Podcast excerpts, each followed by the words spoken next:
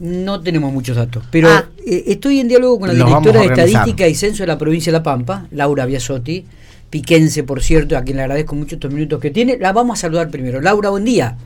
Hola, buen día, ¿cómo les va? ¿Cómo andamos? Y ya un año, ¿no? Ya un año que estábamos a full, que hablábamos todos los días. ¿Te acordás? Pasó un año. ¿Te acordás? Sí, Pasó un año. Y vos sabés que ayer estábamos hablando y justo creo que fue Alejandra que dijo, hoy hace un año muchachos, hoy hace un año. Sí. De casualidad hablábamos del censo. De casualidad hablábamos del censo, exactamente. Y, y no, y no tenemos. ¿cuántos, ¿Cuántos habitantes somos en Pico? Contanos a ver entre nosotros, Laura. Y no, no está el dato, porque el dato que se sigue dando es el de departamento. El del departamento, sí, sí. Sí, sí, sí, todavía estamos con los datos provisionales, o sea, no están los datos definitivos. Eh, ¿Esto sorprende, Laura, digo, como, como responsable de, la, de, de este sector en la provincia de La Pampa? Eh, sorprende que en, en Sí, vos por la demora. sí, por la demora. En realidad siempre se demora porque, bueno, son es muchísima la cantidad de variables a, a procesar y hasta que no estén todas las variables que están formaban parte del censo para los tres niveles, o sea, acordate que es censo de población, hogares y viviendas, no están los resultados definitivos. Entonces, lleva su tiempo, lleva, lleva hasta que estén todos los resultados. Pero bueno, eh, ayer era un día que necesitábamos tener más datos y Claro. bueno, fueron los datos que, que pudimos conocer. Le comentaba a Miguel que eh, nosotros, como vos decías recién Matías, somos los responsables en la provincia. Bueno, las provincias nos enteramos en el mismo momento que ustedes de los datos que se publican. O sea, no nos enteramos antes de la información. Así que lo mismo que ustedes vieron, pudieron leer, es lo que nosotros tenemos disponible.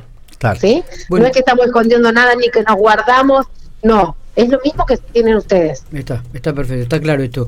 ¿Qué datos de los que han brindado hasta el momento les llama la atención a ustedes específicamente, Laura? Mira, de los dos indicadores que se dieron ayer de, de condiciones habitacionales de, la- de las viviendas particulares ocupadas, de los dos indicadores, eh, La Pampa está en 10 indicadores por encima de lo que es la media nacional. O sea que, en ese sentido, muy bien. Hay solamente dos indicadores que estamos por debajo.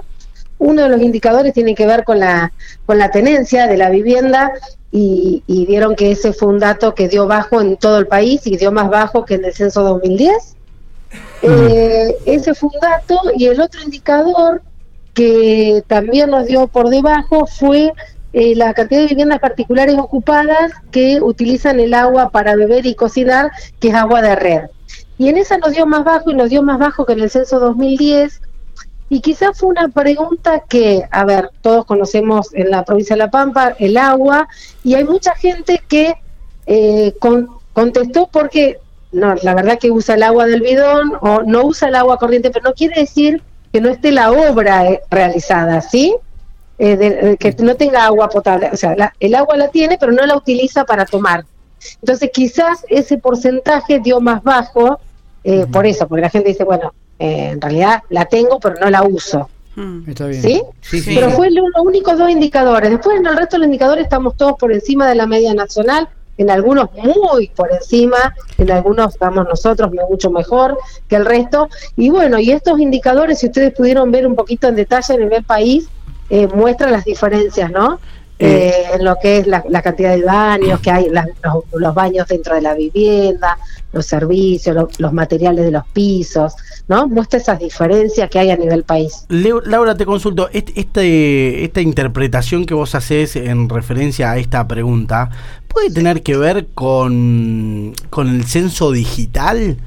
Digo, porque viste, También, viste sí. que, que por ahí uno al responder ciertas preguntas, me pasó a mí, uno Mm. hace una interpretación y cuando por ahí antes lo hacía el censista esa pregunta, el censista era el capacitado para saber a qué se apuntaba con esa Exactamente, vos, pregunta. vos el censista te, eh, es como que te ayudaba a interpretar. Te Y por ahí en el censo digital, claro, viste, Eh, esas cuestiones, bueno, yo supongo que eh, cuando se empiecen a cruzar todas las variables, ya en el definitivo, ahí vamos a tener, por eso en el informe de Acer Index dice que puede haber diferencias cuando se den los resultados definitivos, porque ahí en el cruzamiento quizás podemos llegar a tener diferencias.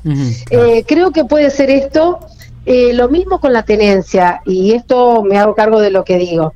Eh, el hecho de la gente a veces responderlo de manera digital y vos estás pagando, por ejemplo, eh, vayamos a Pico, un plan de, de, barrio, una casita de barrio, o empleado de comercio, y vos decir, no tengo la escritura, no es mi vivienda, no es propia, y en realidad se toma como propia. Ah, ahí está. Entonces, si esa persona contestó que no, porque recién lleva 20 cuotas y eran 50, eh, te salta que no es propia, ¿no?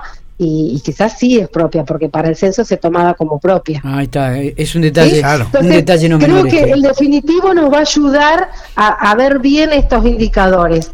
Eh, pero eso puede ser eh, también un problema de interpretación en el momento de responder.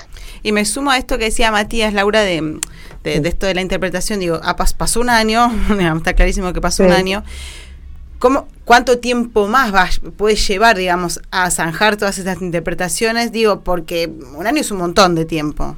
Eh, y siempre los datos los teníamos mucho antes. Mira, eh, creo que el definitivo no, no se tenía tanto tiempo antes. No, no, no, el definitivo no.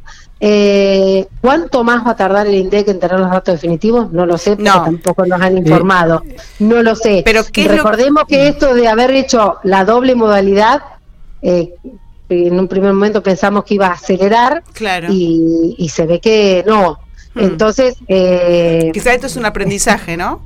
También. Sí, seguramente. Eh, eh, Aparte, fíjense, chicos, perdón, Miguel, eh, en estas diferencias que estamos viendo de los resultados de la cantidad de viviendas particulares que tienen internet, que tienen celulares y las diferencias que hay a nivel país, también llevó a que mucha gente no completó digital, fíjense que en el norte tenemos muchas diferencias, mm. entonces el, censo digital tenés un alta respondente en cierta región del país, en otra no tenés nada, y tenés que ir sí o sí al formulario papel, y eso está demorando mucho más. Entonces, como que esta doble modalidad también puso en evidencia algunas diferencias que todos creíamos pero ahora están en papel, ¿no? con datos. Lo, lo, que yo estaba pensando, Laura, es que lamentablemente eh, nos tenemos que regir por los datos obtenidos y no por las interpretaciones. A esto es lo que voy, ¿no? Uno puede llegar a interpretar ciertos datos, pero digo, lo real del que dio el censo son estos datos que, que, tenemos en número, que quizás no coincide, como vos decís, con la realidad.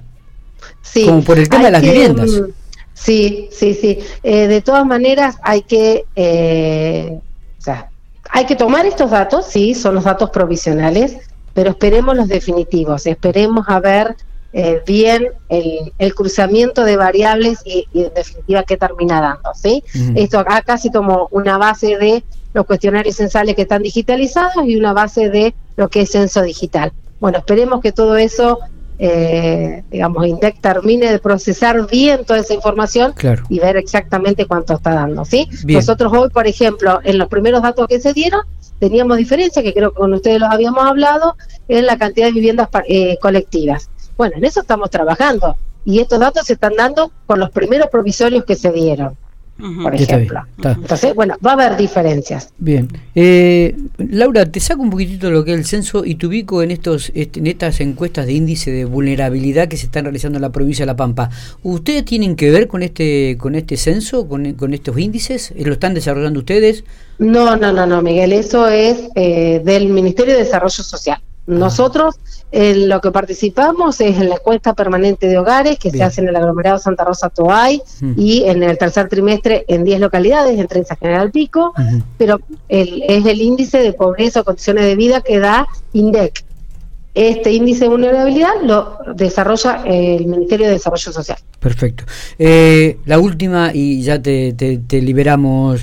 Eh, ¿Algún dato, digo, maneja alguna información de cuándo pueden llegar a recibir más información del censo o no?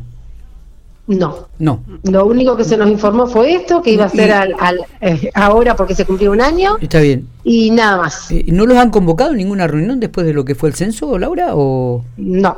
Tampoco. Tampoco.